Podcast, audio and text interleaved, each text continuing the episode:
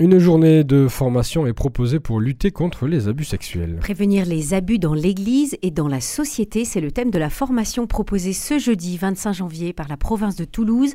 Le coordinateur du pôle provincial de lutte et de prévention des abus est l'invité de Radio Présence. Je reçois ce matin Monseigneur Xavier Darod. Bonjour Monseigneur. Bonjour Isabelle. Le 21 septembre 2021, la commission indépendante sur l'inceste et les violences sexuelles faites aux enfants, la CIVIS, ouvrait son appel à témoignages. 27 000 ont été recueillis en deux ans. Quelques jours plus tard, euh, nous en avons beaucoup parlé sur notre antenne, c'était la publication du rapport Sauvé le 5 octobre, rapport Sauvé sur euh, les violences sexuelles dans l'Église catholique. Et puis le 17 novembre 2023, la CIVIS rendait son rapport et révélait ce chiffre effroyable de 160 000 enfants victimes de violences sexuelles chaque année. Monseigneur Xavier Darod, euh, quelle prise de conscience a découlé suite à la révélation de, de ce chiffre? Je crois que en fait, quand on entend ces chiffres, on est euh, submergé, on a du mal à en prendre la mesure.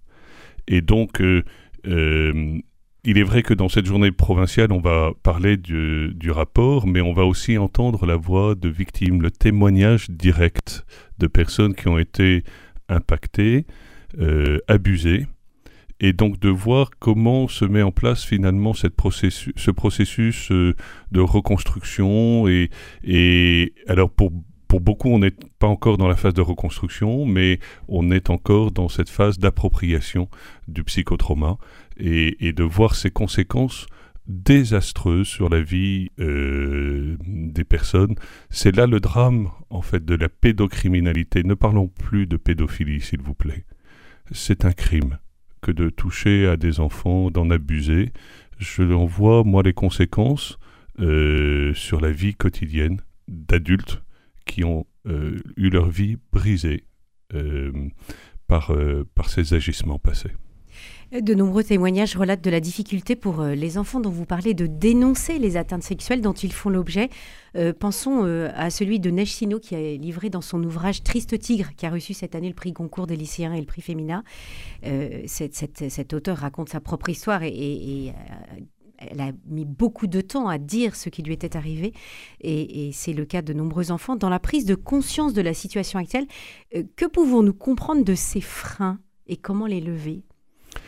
Eh bien, il y a, plusieurs choses. D'abord, euh, c'est comprendre comment réagit une victime face à l'agression. Euh, on a désormais, grâce à l'imagerie euh, nucléaire et notamment le visionnage et, les neurosciences, la meilleure prise en compte de ce que peut être un psychotrauma, du fonctionnement sur le cerveau. Et donc il y a une réalité physiologique, c'est-à-dire que le cerveau, face à une agression violente, est capable de déconnecter. Et donc, de fait, pour se protéger face à la violence de l'agression, euh, un certain nombre de personnes, euh, enfin les victimes globalement, euh, se mettent dans une situation qui les protège. Et donc leur mémoire est, est, fragmentaire et leur mémoire met du temps aussi à se reconstituer.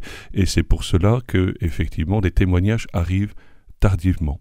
Ça c'est l'un des premiers éléments. Le deuxième élément c'est effectivement la prise en compte par la société de, de leur témoignage, la crédibilité.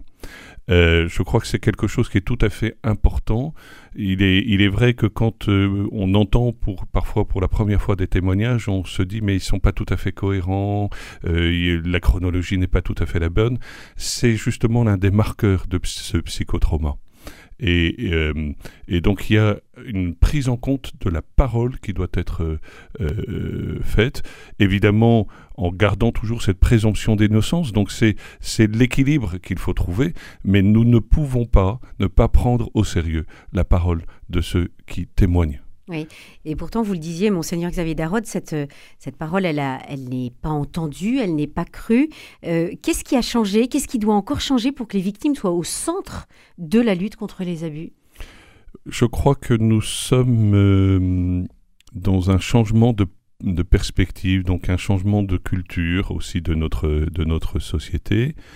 Euh, on peut, certains s'en lamentent, hein, euh, mais pour moi, l'expérience que j'en fais, c'est lorsque nous mettons les plus faibles au centre justement de, notre euh, Église, alors notre ecclésialité retrouve tout son sens.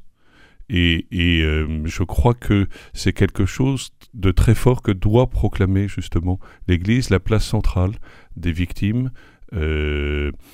Elles, elles, ont leur place. c'est pas nous qui leur faisons la place, mais c'est si, si nous ne sommes pas capables de les écouter, donc aussi parfois de marcher à leur rythme. Euh, ce qui veut dire que euh, nous sommes parfois plus lents, nous sommes parfois... Euh, Trop rapides aussi oui, puis, et puis la, situation de notre Église est fragile. Il ne faut pas se, se, leurrer non plus.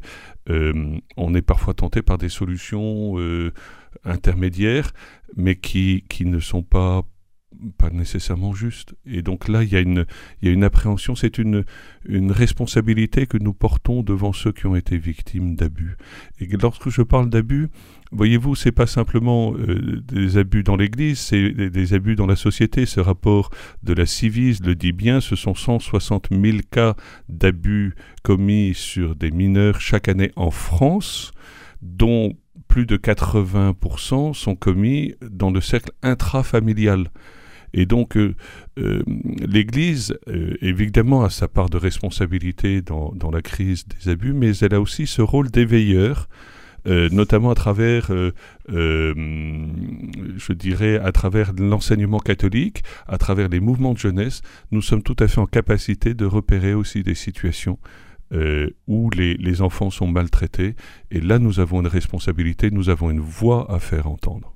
Est-ce que vous, vous pensez que, notre Église, qui, a quand même fait un travail important depuis, depuis ce, cette révélation du rapport Sauvé, euh, euh, elle, elle peut être justement ce moteur pour élargir ce combat à l'ensemble de la société?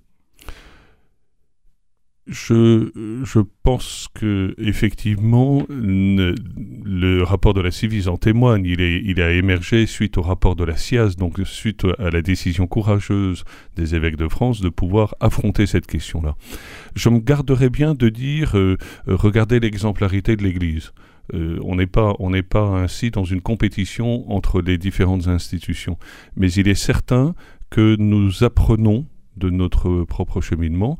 Et pour ma part, cela fait trois ans que je suis euh, désormais à la tête de ce pôle provincial de prévention et de lutte euh, contre les abus. Et, euh, et, il est certain que mon expérience, d'une part, m'a marqué à titre personnel. on ne peut pas rester insensible face, face aux situations, aux témoignages que nous entendons. Mais néanmoins, euh, m'a aussi fait évoluer dans la façon d'appréhender les choses. Et je pense que là, on a euh, tout intérêt à pouvoir s'enrichir mutuellement. Et donc c'est un peu l'objet de cette journée provinciale qui permettra de faire euh, dialoguer des instances d'église, mais également des instances civiles, je dirais, laïques, y compris de l'État, à travers une représentation de la civise, ou bien, puisque nous allons discuter du rapport euh, qui a été présenté en novembre dernier, mais également à travers le CRIAVS, qui est le euh, Centre régional d'information sur les abus et, les violences sexuelles, qui est un organisme d'État euh, à ces questions-là.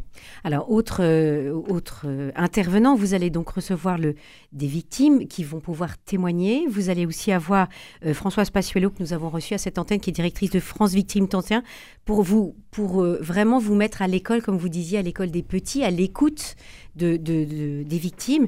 Et puis pour, euh, pour l'aspect ecclésial, vous, vous recevrez euh, Ségolène Mogg, qui est euh, directrice du service national de protection des mineurs à la conférence des évêques de France. Elle, elle, elle s'occupe du service de, lutte contre la pédocriminalité et la prévention des abus dans l'Église. Et puis vous évoquiez, monseigneur Xavier Darod, l'intervention de, du docteur Anne-Hélène Moncani, qui est présidente de, de ce CRIAVS, le centre de ressources pour les intervenants auprès des auteurs de violences sexuelles. Et je voulais qu'on parle justement de ces auteurs. Vous évoquiez que dans 81% des cas, l'agresseur est un membre de la famille. C'est ce qu'évoque euh, le rapport de la CIVIS. Quelles sont, monseigneur, les, les pistes de réflexion et les actions entreprises pour accompagner ces personnes? Eh bien, justement, les, euh, les CRIAVS et, euh, toutes ces associations de victimes aussi ont mis en place euh, des, mécanismes, des procédures d'accompagnement de ces auteurs. vous savez, on a souvent l'image d'un pédocriminel comme étant le monsieur avec une gabardine qui attend les enfants à la sortie de l'école et qui leur donne des bonbons. C'est pas l'expérience que j'en ai, ce sont euh, des gens qui, qui euh, sont euh, par moments débordés par leurs pulsions, qui ne, voilà. Et donc il est, il est important de pouvoir aussi accompagner ces personnes-là. Et c'est le travail qui est fait assez remarquable, je, je, dois dire, dans, dans une maison qui est dans la province, notamment d'accompagnement des auteurs d'agressions sexuelles. Et, là, euh, il y a un accompagnement qui se fait. Donc le CRIAFS, par exemple, a mis en place ce numéro d'appel euh, pour les personnes qui auraient ces, pulsions-là, afin qu'on puisse mettre en place un accompagnement psychologique. Euh, parce que il est une chose d'avoir ces pulsions-là, mais il est une autre de passer à l'acte. Et là, c'est délictuel.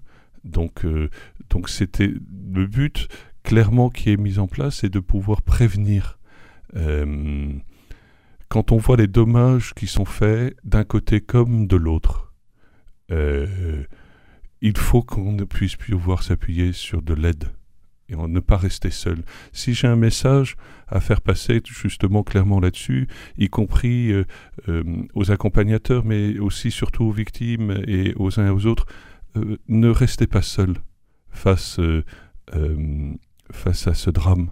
Et donc, euh, voyez-vous, c'est un peu la difficulté de cette journée, c'est que je vais, nous allons devoir euh, parler à la fois à des gens qui ne connaissent pas parce qu'ils n'ont pas vécu, euh, bien heureusement, ces, agressions, mais nous allons aussi devoir parler à des gens qui ont été abusés, et donc notre propos renvoiera nécessairement à leur propre expérience.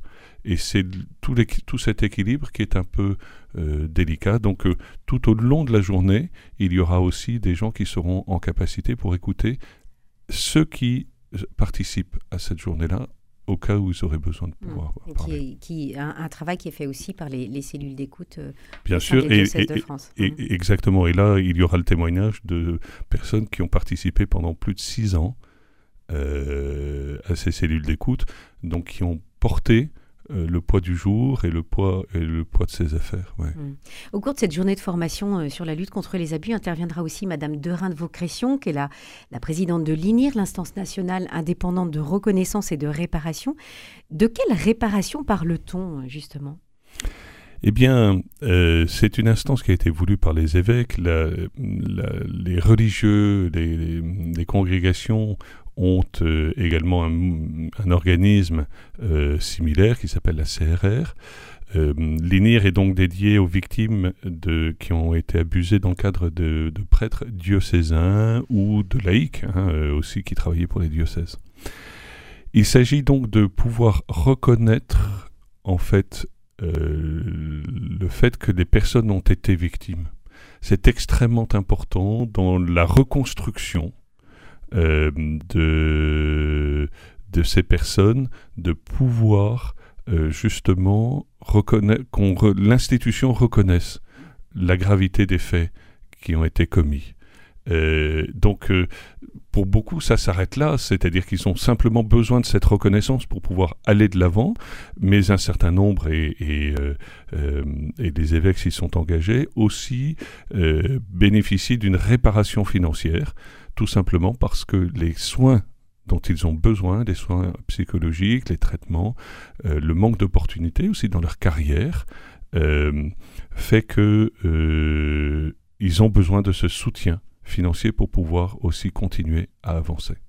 Alors un, long travail qui a été fait et qui est encore euh, proposé. Merci monseigneur Xavier Darod, coordinateur du pôle provincial de lutte et de prévention contre les abus, de prévention des abus pardon. Je rappelle donc la journée de formation que vous proposez ce jeudi jeudi 25 janvier au village Filoté à Toulouse. Cette journée s'adresse euh, à tous euh, et euh, notamment pour la, partie église, aux prêtres, aux diacres, aux consacrés, aux laïcs en mission pastorale, aux victimes, vous le disiez.